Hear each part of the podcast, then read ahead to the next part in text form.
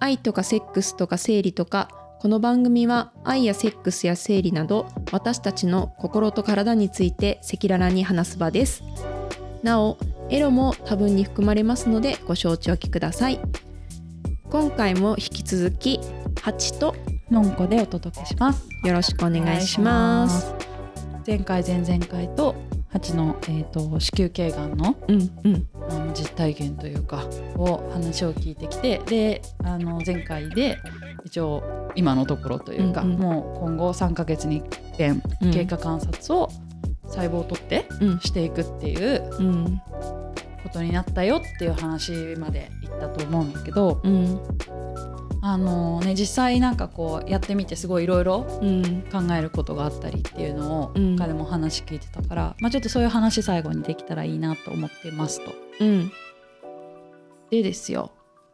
まずさちょっといきなりお金の話で恐縮なんだが、うん、どんな感じなのですか？あのねえっとね私のその円錐切除っていう手術は本当に検査のために悪性部分を切り取るレベルの手術で20分で終わったって本来30分かかる手術だけど、うんうん、だったんで実を言うと78万っていう感じ、入院費込みかな？あのねあ手術代が7万から8万ぐらいでそのうち私明細見たらさ、うん、麻酔代が6万ぐらいかかってて。ほとんど麻酔なんだ。そう。あの切り取った技術代1万4,000円みたいな感じで手術ってこんな感じなんだって。もちろんそれは保険適用だけどね。適用だしいやそれまでの検査に毎回2万ぐらいずつ払ってたよ。うん、それも保険適用で払ってるってことそう。だから、まあ、高額医療費であれ保険で返ってくるよねある程度。あのねそれ会社によるけれども会社とあと給料人によって違うじゃん。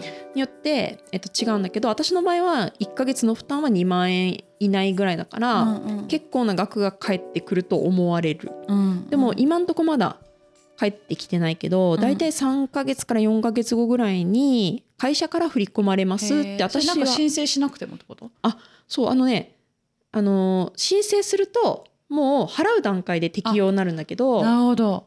だけど、えーと、私の場合はもう後から帰ってくるから申請してなくて。立て替えておくスタイルというか。まあねまあね、でそれはあの憲法に電話して、うんうん、こういう状況でって言ったら後で会社に払いますからそれはちゃんと振り込まれますから大丈夫ですよって話しちゃったんでなんか私も手術がさあのこの先どうなるか分かんないみたいなのもあって、うんうん、申請してもよかったんだけど1ヶ月の医療費はまあ2万ぐらいだったわけよ、うんうん、だからまあいっかみたいな、うんうん、で手術をした時は自分で入ってる保険とか私3つぐらい保険が下りたので、うん、すごいそう。よかったね。やっぱ備えあれば憂いなしだね。いやなんか保険とかあんま意味ないとか言うけどさ、いやあってよかったって思った？あのね医療保険とか入院保険ってまあ基本的に入りやすいからみんな入ってたりするけど、うん、私はそれに加えてがん保険も入ってたから、ね、私もだよ。入ってる？入ってる。なんかやっぱ働けなくなった時にどうしようって思ったりするから入ってるかも。なんかさ私も今回でも思ったのは意外と,、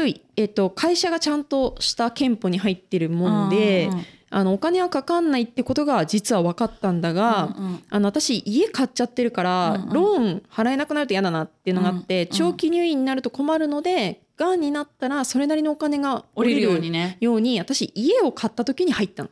がん特約みたいなやつだそうそうそう。そう、うん、なるほど、ね、そしたら超お金ボンと降りるってことか逆に。そうだね。だから100万ぐらいもう降りるみたいな。あそう。がんに1回なると。しかも医療保険は免除になったわけ私。一生涯。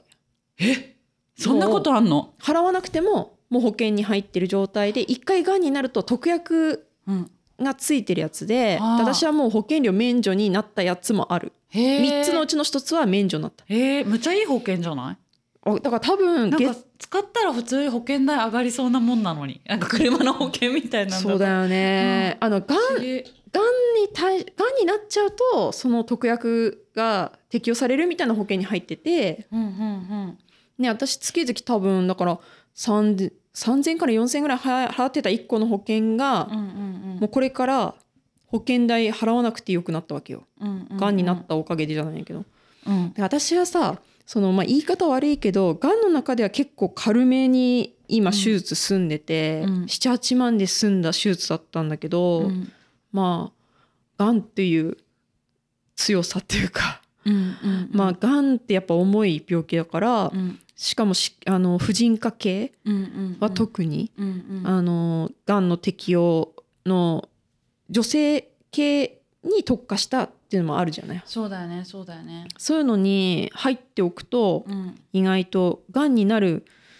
まだそうなってない人は検討した方がいいかもしれない。なんか私もそういうことしあんまり考えずに入ってたけど、うんうん。まさか自分がそうなると思わないし、うん。親がそうなってないから大丈夫だみたいな思い込んでたとこもあって私結構健康志向だし、食べてるものもそんなに悪いもの食べないからまさかねみたいなうん。思ってたけどでもまあのんこは知ってるかもしれないけど、うんうん。案外体がそんな強い方じゃなくて手術も経験が多いから、まあ自分的にもそういうのは自覚があって、うん。えっと、入院保険とか、うん。医療保険とかがん保険に、まあうん。3つぐらい入ってたっていう感じかな。なるほどね。うん。三つも入ってたんだねすごい。ももっと入ってるよ他も。地震保険から火災保険から。あそうね。家があるからだよね。あと生命保険。それはうん。海外のドル建てみたいなやつだけど、うん。それはあの貯蓄のために入ってるけどね。一応生命保険。だから結構いろいろ入っててもうあの確定申告とかしても、うん。返ってくるお金の制限を超えるぐらい保険も入ってるんですよ私は。えーすごい。かっこよ。いやわかあの貯蓄のためにね。かっこよだよ。いや一人っ子だからさうん家族もいないし、うんうん親も貯金ないと思ってるからうん。知らないよ？いくら持ってるかは。だけど親に頼ってこなかったからこそ自分の力で生きていくためにやっぱ定年後のこととか自分のその貯蓄うん。は考えてるっていう。だけど、働いてるだけじゃさ貯まる金額って限られてるじゃん。もうそんなお給料高いわけじゃないし、なんか銀行に貯金していくだけだと無理だから投資とかしたりそういう保険で積み立てしたりとか、うん。ドル建てしたりとかをやってるって感じ、うんうん。なるほどね。だからお金のためにやってたことが意外と返ってきてうん。よかった。そっかじゃあお金の面はうん。本当に良かったね、なんともなかった。うん。それってやっぱさ心安定しない、あそうだね。まあまあ安心感はあるね、うんうんでもちん、ろんあの子宮全摘出でも60万70万かかるらしいのね、うんうん、その場合は。うん。結構でも全然賄えるじゃん。余裕なわけですよ。だからお金に関する不満はなかったんだけどまあ本当にあのはい備えておくに越したことはないよね。うんううん。ん。あと会社もその憲法がどうなってるかとかをちゃんと調べたし人事にも相談してうん。どれぐらいの感じですかとかうんどんだけ休めますかとかも全部調べてうん。実を言うと結構さ私は仕事好きだからなんか有給とかあんま使ったことなかったのね人生で。うん。うんで高級で賄えるぐらい入院とかも収まっちゃったし、うんうん。でも調べたらさ有給って2年に1回さ更新され、2年に1回っていうのかな、一うんあの繰り越せるのがその前の年のうん。分しか有給って繰り越せないと。うん。だから2年前のやつってもう消滅しちゃうんだっていう、うんうん。でそんなの常識なのかもしれないけど、うん。今まで有給自体はそんな使ってなかったから、うんうん。知らなくてで今回どんだけ休めますかっていうのを聞いたのよ。で調べてそう社内の制度。これは会社によって違うから自分で調べた方がいいと思うけどうん。だからあこんなに休めんだと。うん。もう休んでしまった方がいいんじゃないっていう提案もいただいて、うん。でも私は結局うん。4日ぐらいしか休んでないのかな。あそうなのか。あまあそうだよね。そもそもそう入院手術だけで2日間でで別に前後体が動きにあでもリンパ。そうそれで4日間は確実に休んだんだけどたまたまその後土日が訪れて6日間だから完全に休んだっていう感じだったの。でもそのそれ自宅療養。そう。でも週明けてからでも外出はできなくて、うんうんうん。リンパ液がダダ漏れだったわけですよ切った後。じゃあって液がまっさらな液が出てくるんだけど、でそれはさよく怪我した時に液が出てくるのあるじゃない。うんうんうん。傷を治そうとしてるから出てくるみたいな液だって先生から説明を受けて、うんうん。でもやっぱりなんか外に出るのは結構不安な状態ではあって、うんうんうんうん。出血も若干あったしうん。だから1月いっぱいは1月の16ぐらいまでうんうん。10日10日とかに入院して16まで休んででもう31までは在宅だった、仕事はしてたけど17からも仕事してたけど、うん。だから半月ぐらいはうん。ずっと家にいたって感じ、そっかそっか。だいぶ良かった？そのちゃんと休めたのは。いやよかった。仕事はでもがっつりやってたけど在宅で、うんうんでも散歩とかもあんまり行ってなかったかな。もうお風呂にも入れないっていう感じ。シャワー。シャワーは浴びてたけど、お風呂はやめなさいって話なの？そう入る傷かもしれないから傷が治るまではダメですと。温めちゃダメだって。温めちゃダメなんだ。そへえ面白ううん。いなるなるほど。そう。え今はもう完全に日常？完全日常だけど食べちゃいけないもんあのお酒を飲んでない、それはやめろって言われたわけじゃないけどねやめろって言われるの？あの体質的にうん。実を言うと、もう二十歳ぐらいから本当はお酒を飲んじゃいけないって言われていて、ええ。肝臓があんま良くないですね昔から。そのせいで入院をしたことが18の時かな。入院してて、それは消化器科だったけど肝臓だったのかなあれも。でお酒は本当は飲んじゃいけないのに、うん。好きだからこの20年飲み続けてきててでもやっぱりあのがんにとってお酒アルコールは良くないっていうのがあるっていううんのは分かって、あと甘いものお砂糖とか。もうダメだし、なんかそういうのは気をつけてはいるけどでもまあ食べ物は別にほんあの食べちゃダメとかはない。けどお酒だけかな。なるほど。やっぱ健康に気をつけるようになったっていうのは若干あって、うんうんまあ、でも全然好きなもの食べちゃってるけどやっぱ朝スムージーをなるべく飲むとか、うん。まあ、それは前からそうだったがまあ本当に純粋に野菜とかうん。果物をなるべくうん多く取って酵素を意識したりとか、うん。ご飯も白米じゃなくてちょっと玄米うんうんうん。とか。意識してるんだ。でも意識は変わったよねちょっと、うんそうそれでさ体調がすごい良くなったって話。そうだよね。聞きたい。だから、うん。振り返ってみると体調悪かったなっていうのはいや体調悪いって言ってたんだが、うん。あの今振り返ってみると悪かったなと思ってるわけよ。うんうん。であのこれ皆さんにお伝えしたいんだけど正直子宮頸がんの症状っていうのはないと思うの。うんうん。だから気づかない。ああ私私はちょっと体調悪くて大腸調べたりいろんなことがあったけど、先生も言ってたけどやっぱ症状って具体的にはないわけで。うん。でそれは子宮頸がんに限らず胃がんとかでも肺がんとかでもみんなそうで脳脳に転移するまで気づかないからもういきなりステージ4ですみたいなことがあるわけでしょ？だからなんか私とかもそうであの症状があって具体的に怪しいなと思って行ったわけじゃなくてイボを疑って行ったわけで、うんだからなんかこう具体的な症状ってやっぱ分かりにくいしでも手術が終わったらめっちゃ体調良くなったと自分では思っててまず切った後にね手術の後全身ねシュワーってなんかが抜けたみたいな感覚があったの一回。へえで寝てたら。うんうん。で気が付いたら肩こりが全部取れてて、うん。なんか急に体が超リラックスっていうか楽になって、うんうんうん。でそっから気が付いたら家にいてずっとジンマシンとか出がちでうんうんなんか肌の調子もむっちゃ悪いとかあったけど、うんうん今はもうジンマシンも出なくなってサラサラ肌もツルツルになって、あとすごい疲れやすかったんだけど疲れにくくなったかな。よかったね。具合悪かったね。夏とかさ、うんうん。夏とか尋常じゃなく具合悪くなかった？やっぱ具合悪かったよね。いや悪かったよ。いや私もさ今振り返るという だけどでもさ具体的にむっちゃくちゃなんかの病気かもしれないって疑うレベルの具合の悪さじゃなかったじゃんなんか。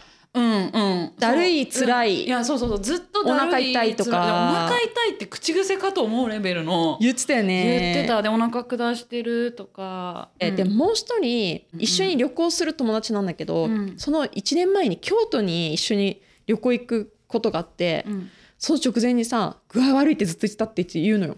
ほら、うん、で私は確かに言われて確かにってなったんだけど、うん。いやずっと具合悪いって言って旅行も不安だって言ってたよねって。うんうんうん。でもさなんかすごい吐いちゃうとかすっごいもうあれってわけじゃないじゃん、じゃない。いやそうだね。そうだね。なんなんか具合悪いっていう感じ、うん、なんかそうだね。お腹下してる系といやなんかねテンションが結構朝から低かったんだよね。それ精神的じゃなくて。いやいやいやいやいやでもいやだからもしかしたらメンタルから来てるんじゃないか説すらもさ。あでも言っね。一時期あったじゃん。なんかその仕事もちょっと大変だったし。あでもなんかのんこ的に、まあ、メンタル私さすっげえ前向きじゃないじゃん別に、意外とうん、な。明るいけど、うんうん。なんかみんなが言う思ってるタイプじゃなかった。深く知ったらそうじゃなかったって言ってたから、うん。まあ、メンタルから来てる可能性もあるんじゃないかって多分思ったレベルの感じじゃない、うんうんでもやっぱ具合悪かったよね。いやだから私本当にそれでさ結論としては今ハチがむちゃくちゃ体調良くなったって話聞いて、そう。やっぱり体調の不良は見逃しちゃいけないんだって、マジで思ったんだよね。で。もそれはあるね。やっぱなんか疑った方がいいし、うん。あのー薬を飲めば胃の調子が良くなるとか、うんうん。大腸の調子が良くなるっていう対私は症療さ法的な？そうあのそその方向に行ってたじゃない？あの具体的にお腹下してたから大腸の検査してでもなんか見つかんなくて薬飲んでみたいな感じだったけどそういうことじゃないってことを疑った方がうん。いいなっていうのとなんかその今ねだからここ数ヶ月その体のこともあってのんこと会ってなかったけど、あの実は仕事もちょっと急にね復活してね、忙しかったんだそう忙しくてそれで会ってなかったんだけどでもなんか体調大丈夫なの？って聞かれた時に「いや実はさ」っつって「めっちゃ体調は実はいいんだよね」って「うんうん良くなったよ」って言って、それがさ今までとの変一番の変化だよね。本当そう思前まではいやーなんか具合悪いんだよねってずっと多分言ってうたってことだよね。うんうん。やっぱり本当に不調はなんかしらみつぶしに調べた方がいいんだねっていうのをなんか初めてこう実体験っていうかさ私体験しないけども見たっていや感じだった。私もさそれをさ、うん。周りから言われて結構気づいたっていうのもあって、うんいや私もめっちゃ体調良くなったなって思ってて実はさ体調いいんだよって逆にいいんだよってみんなに言ってんだけどそれで言うとそのさっきちらっとさ話したけど織物？うん、ああそれな？うん。そうこれ皆さんにマジで言いたいんだけど、うんうん。実はそのもう子供の頃から織物の量に悩んできて割と多いタイプだったというのは感じているんだけど実はその直前手術する直前までちょっと白っぽい織物とかあの量が多かったりだとかそういうのがあって常に織物シートを手放さない。そう手放さないっていうのを言っててでのんこはやっぱりそれがストレスだからうん。つけないって言ってそうだね。だしまあ言われてみれば私そんなに織物出てないんだと思うねあ多分。そういうことだよね。うん。でなんか私の場合はなんかそのみんなで話してた時してた時に前シエルがあのいやちょっと匂いが気になる時があったっていう話とかをした時に、あ私もあるよって言ってて、うんうんあみんなあるんだっていううん。なんか安心感もあって、うん。確かにゼロではない。あゼロではないじゃん。うん。でだからのんこもいやゼロじゃないし、うん。もちろんその気になることもあるけれども、でもシートはそんな使わないよって、うん。うんアプキンも基本使わないじゃない？今はね。そううんうん。今使わなくて月経カップ使ってる人だし、なんかその織物用のシートを使うっては発想が今多分ない方じゃん。どっちかっていうと。まあそうだね。あの自分の性格的に、ね。性格的にね。うんうんっていうのがあってでそれはそれでそういうもんだって私は思ってたけど、なんか私自身はめちゃめちゃあの月経カップが苦手だから、うんうん。そのどっちかっていうと、えっと、普通にショーツだけじゃなくて織物シートをつけるっていうタイプで,、でやっぱつけないと椅子に座ったりできないなとかっていうぐらいの織物の量だったってことそうだね。ねちょっと気にはなってて濡れてる感じがあるってこと？時もある。ででもね今思えばすごいやっぱ量も多かったしなんかそれもネットで調べてその子宮頸がんかもしれないってなった時点であのそのバロメーターみたいなのを調べたらやっぱ織物に変化がありますって書いてあったの。匂いがあるとか白っぽいとか量が多いって、でも私はその時にそんなに異常って思ってないからいやいやいやまさかねって調べても思ってたけど手術が終わって傷が治ったら傷があるうちはもうリンパ液が出てたからなんかまさかそんなね織物が出なくなるって想像もしてなかったんだけどここ1ヶ月さ傷が完全に治ってだからもう織物出てこないレベルで減ったのよ。すごいね。めちゃめちゃ変化あったの。ねえよかった、めっちゃ体調いいし、うん。でもね肩こりは最近も出てきちゃってるんだけうん。ど、肩こりも一時期なくなってた。なくなったやばくない？へえ。でもうでもあの大腸というかあのお腹が痛いみたいなものも全部なくなって。なくなっいやだってねなんか顔が晴れ晴れしてる。顔色が良くなった感ある。太ったから？いや太ってないし変わってないし。うん。うん、あでもなんかさ確かにやつれてたじゃないけどたいあのふなんか肌がもうちょっと黒く感じる。そうだね。だよ。今私。明るいでしょ。明るい。あのね体調いいのよ。いやそうだね。なんかね光ってる感じ 肌が。いや本当にそうなんだよね、だからその症状で気づきにくいから、うん。あの子育て世代のママさんが手遅れで発見した時には手遅れで亡くなっちゃうパターンがめちゃくちゃ多いって聞いて。へでだから年間2,000人から3,000人亡くなってます。子宮頸がんでっていうデータがあるんだけどそれは子宮頸がんが発見された人が死亡する確率じゃなくて年間でその数字亡くなってますと。だから発見された時にもうステージ4みたいな人も多いわけで症状がないからこそ。うん。何かしらの不調はあるはずなんだけど、うんうん。私のレベルってことよ。普通に仕事はバリバリできます、別になんか生理が遅れるってわけでもないから子宮系って疑わないじゃん。うんどっちかっていうと子宮筋腫とかの方が疑いが出やすいから、自分の症状的に。だけどなんか子宮頸がんってそこまで生理で気づくってわけでもない。だからそういうのも含めて女性は20代過ぎたらまあ10代でもいるっていうけどね。子宮頸がんで20代で発見されてやっぱ亡くなる方もいるし。うんうん。あもう絶対絶対検査をしなきゃいけないし私はそれを知らなくて、うん何にも考えたことなかったんだけどやっぱり35過ぎたらやりましょうっていうのは、うんなんかそうね。うんに本当は20歳過ぎたらやりましょうぐらいのレベルなんだけど、うんうんうん。35過ぎたらより確率的にはやっぱ高くなるから、うんうん。その HPV に感染してからうん。潜伏期間がもちろんあるしあの5年10年がんにならない異形成出てこないっていう人はいっぱいいるからだからなんか検査はやりましょう。人間ドック35歳から行くってなったら一緒にオプションちゃんとつけるとうんうんうんかうん。あと区の検診とか。500円とかだからね。いやそうなのよ。うん。で私さうん。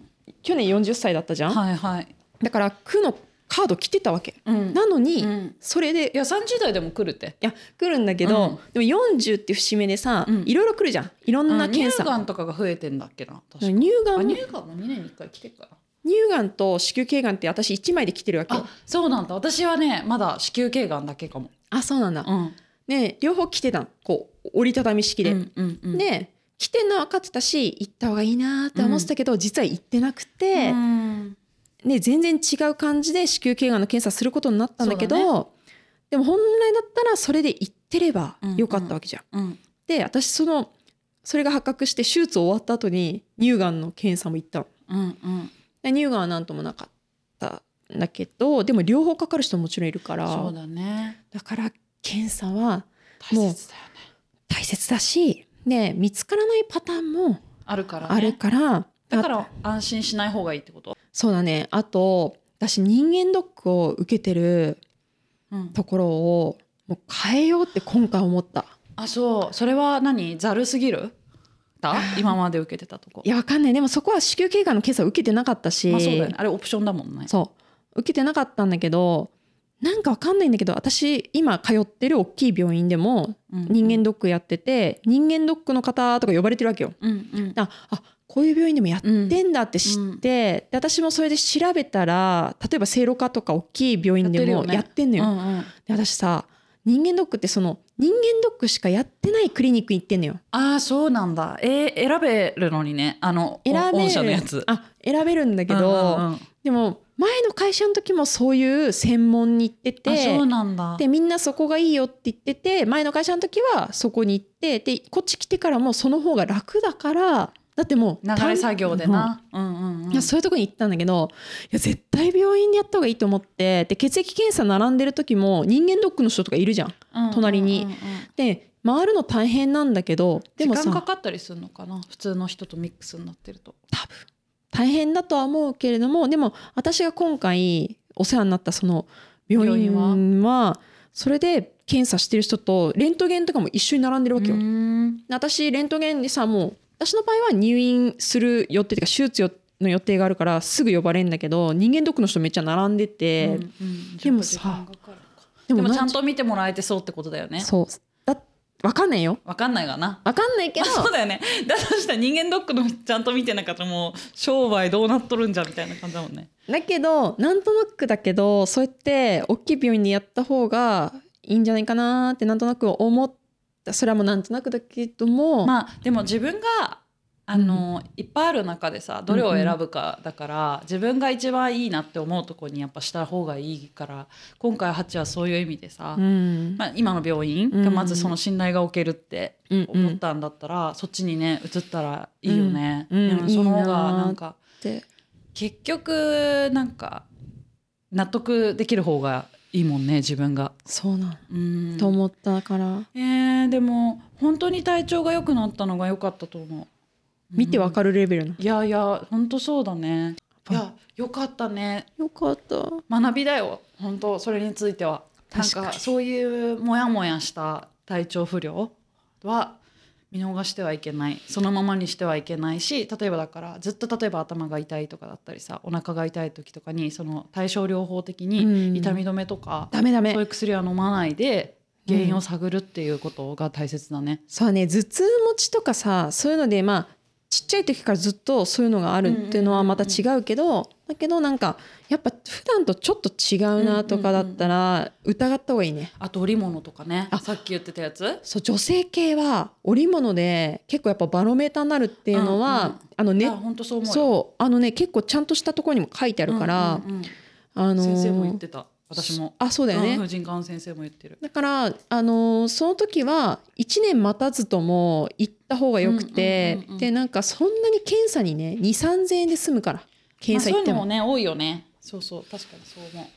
だから検査に行きましょうということは絶伝え対たい。伝えたいし、うんうん。なんかその疲れやすさは私ね年だからって思ってたの。私38過ぎてコロナの時代になったじゃん。うん。でこのコロナ期に入ってから在宅が増えたから初めの1年は張り切ってさ、うん。めちゃめちゃ家でストレッチとかやってたんだけど2年目からやんなくなって、うんうん。でも在宅してたから年取ってで太ってきたしなんかあ疲れやすくなったんだなって思ってた。うんうん。でなんかあの体も動かしてないから、うん。こうやって体もだるいし、うんなんかのんこにもそうやって多分言い訳をしてたなと思うんだけど。いやいや。でも寝てたよね確かに。いやでも具合悪くて寝てるって言ってたよ。よく。あ言ってた？うん疲れやすいって言ってたから多分それだと思うよ、まあ、じわじわあったんじゃないかな。いつからねがんができてたかは知らんけど。あそうだよね、でも絶対影響あるよ。そうだね。うん。いや本当にすごい一番の学びでした、わ私結構分かりやすいタイプだったのかもしんないね。うんうん他の人本当症状ない人もいると思うし、あじゃあそういう意味では良かったね。うん、何か不調があったらまあ織物とかあったらまず女性は婦人科にいやいい婦人科見つけて行ってみようみたいな感じだよね。でも織物ってさ日常じゃん。私、うんうん。なんか女性にしかない特有特有なものだからすごく良いバロメーターになってると思うのね、だからそこは喜んでいいっていうか、うんうんうん。なんかありがたいなと思った。そういうのがある、ね多少わかるからね、いやそう。本当そう思う。いやあと婦人科って私結構かかりつけ婦人科にしてるから。うん。けど、あのいいよやっぱ。だしあとねなんかちょっと不審な点があったら、うん。いろいろ言ってみるのもいいと思う。うんうんそうだね。なんか先生とやっぱ波長が合う合わないはあるしなんか私は男性に抵抗が初めやっぱあったから女性がいるクリニックを探して、で、まあ、行ったりとかいつもそうなんだけどでも私結局主治医今さ男の先生なのね。うんうんまあ、でも手術になってくると話ちょっと違いそう。まあね だけどもう抵抗とかそんなことじゃなくて今の先生が一番いいわけよ。だね、だから結果性別じゃなかったみたいなことか。そうなのそうなのそうなのなるほどおもろ。うん。なんか男性だから痛みわかんないよねとかあるじゃない、うん。まあやっぱ。PMS って言っても分からんでしょうね みたいなのは多少あるかもしれないけどそうでもまあそうだねまあでもその手そうだね手術とかになってきたらなおさらね経験とかねなんかその数というかというかうんでもなんかこう性格的にとか、まあでもそれあるよね話しやすいとか。的なこととか私うん。今までいろんな手術してきたけど、今までの先生ってそういうふうに思ったことがなくてよかったね。で今まで手術してきたことの記録とか、うんうん。なんか調べたりとかまあ重いそこまで重いものじゃなかったからちゃんと先生との相性とかも考えてこなかったし自分のことを徹底して調べることもしなかったんだけど今回はめちゃくちゃ調べたしやっぱがんってさキーワードがやっぱ自分の中でもえぐいもんね。そうやっぱ精神的にも結構悩んだから、うんうん。なんかその先生との相性とかもめちゃくちゃ感じて、うん。今まで出会った中では本当に信頼できる先生だったっていう感じ。よかったです。一人目でその先生に出会えてよかったね。はい、いやでも本当によかった。ありがとうございます。うん、いやよかった。まああとは本当ちゃんと経過観察ちゃんとしていくってことだよね。いやそれは絶対。なんかそれを怠る人やっぱ多いっていうから、なんだだんだんと。えー、でもさ再発してるかもとか思ったら怖くていかんいやそ怖くていかれないのかな？なんかさもうこれ公になってるから言っちゃうけど女優の原千秋さんがさ有名なんだけどさ、はいはい。経過観察の2年経ったところでもう大丈夫だろうって言って怠ってんだね。3年やってなかった3年後に再発して進行しちゃっててもう全摘されたっていうのはよく朝日新聞のなんかで読んだかも。そう記事に新聞にも結構出てるし、うんうんあのお話しされててやっぱりねね。甘く見ちゃいけないっていやいう。ハチにはもう聞くよ私は。言っとるかって、いや 聞いてうね、ん。言ってなかったらもうサボりそうややん。パンパンっつって。ビンタ食らわして。うんでも一緒に行くぐらいの。ぱ仕事が大事な時期とかだとえそれさそれもそまもし万が一どうしてもダメだとした場合にさ1か月ずらしてもよくないとかダメなの？あいいいい4か月とかになっちゃってもあ全然いい。そうだよね。だから、まあそのある程度3か月ぐらいのスパンでうんうん。ちゃんと行くってことが大切ってことだよね。大切でネイルサロンに月1通うんだったら通えるよねみたいなことよ。いやおっ。しゃる通りよ本当そうそう。そういうこと。うん、うん、そうだね。じゃあちょっとそこはちゃんとキープしてもらって時々チェックしよ でもなんか不安なこととかあったらマジでいろんな人の相談に乗りたいって思えうる。あでもそれさみんな言うね。あの、やっぱ同じがんサバイバーな人しか分かんないことあるから、そうなの。みたいなさ。